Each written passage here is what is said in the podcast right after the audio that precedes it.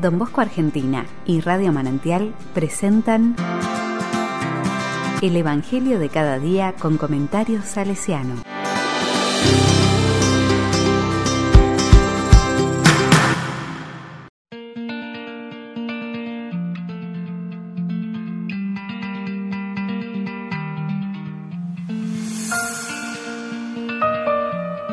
Miércoles 22 de septiembre de 2021. No llevan nada para el camino. Lucas 9, del 1 al 6. La palabra dice, Jesús convocó a los doce y les dio poder y autoridad para expulsar a toda clase de demonios y para sanar las enfermedades, y los envió a proclamar el reino de Dios y a sanar a los enfermos, diciéndoles, no lleven nada para el camino, ni bastón, ni provisiones, ni pan ni dinero, ni tampoco dos túnicas cada uno. Permanezcan en la casa donde se alojen, hasta el momento de partir. Si no los reciben, al salir de esa ciudad, sacudan hasta el polvo de sus pies en testimonio contra ellos.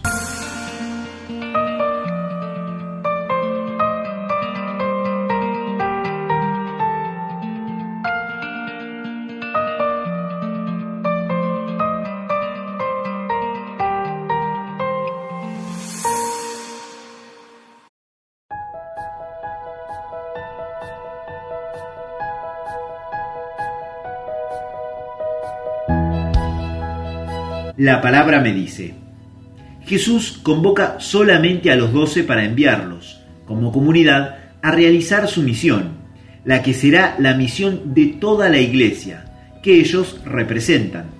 Para esto les da poder y autoridad.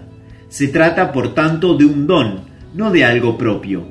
Y este poder es para realizar los signos y anunciar el reino de Dios, ese reino que el mismo Jesús estaba hasta entonces anunciando con ellos. Los signos seguirán siendo garantía de que el reino de Dios ha llegado. Como este reino es el mayor don, los apóstoles no podrán llevarse nada con ellos, ni confiar en las cosas o ídolos del mundo. Ellos son, ante todo, caminantes, como el antiguo Israel. El pueblo elegido, durante la travesía del desierto, no solo no llevaba nada, sino que carecía a veces de lo más indispensable. Solo el arca, signo de la presencia de Dios, los acompañaba. El que piensa en las cosas, en sus posesiones, o está prisionero de su pequeño mundo, no podrá ser un verdadero discípulo. Este está llamado a salir de sí mismo para ir en busca de otros hermanos, con los cuales compartir el don recibido. Esto significa que ni siquiera podrá disponer de su casa. Deberá ir a casas de otros, con el anuncio y la incertidumbre de no saber cómo será recibido. Puede ser que sea rechazado, que es lo que sucedió mayoritariamente con la sinagoga, y que tenga que ir a otros lugares, como de hecho ocurrió con los gentiles.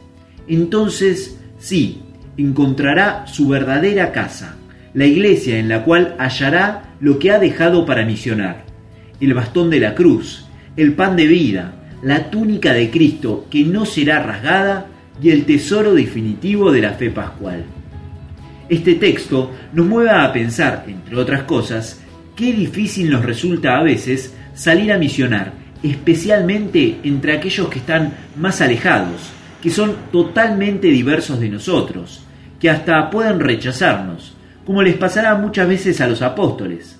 También, haciendo nuestro examen de conciencia, podemos darnos cuenta, quizás, de cuán apegados estamos a nuestras cosas, pequeñas o grandes, que muchas veces son impedimento para que cumplamos nuestra misión, según las exigencias de Jesús. También puede costarnos salir de nuestro cascarón para abrirnos a otro mundo que nos desafía y nos demanda claridad y coherencia en nuestro testimonio.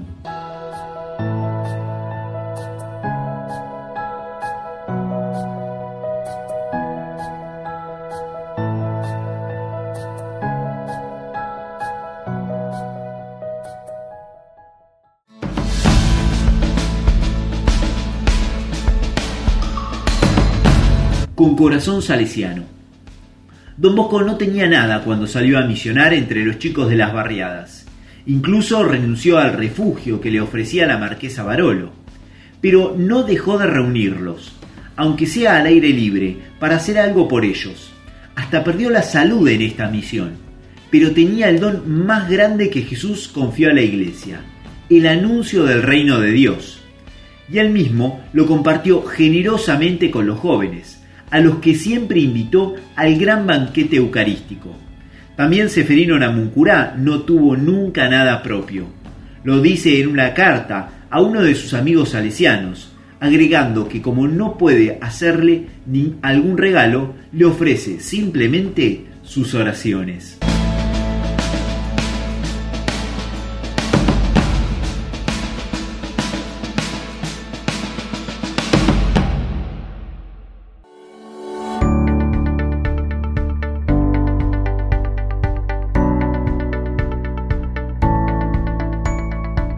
La palabra le digo, Señor Jesús, te damos gracias por el testimonio de tantos hermanos misioneros en muchos lugares del mundo, también por los que misionan en su propio medio, que a veces es el más difícil. Te damos gracias también porque don Bosco confió en la providencia y no buscando nada para sí, encontró el mayor tesoro para compartir con sus jóvenes. Amén.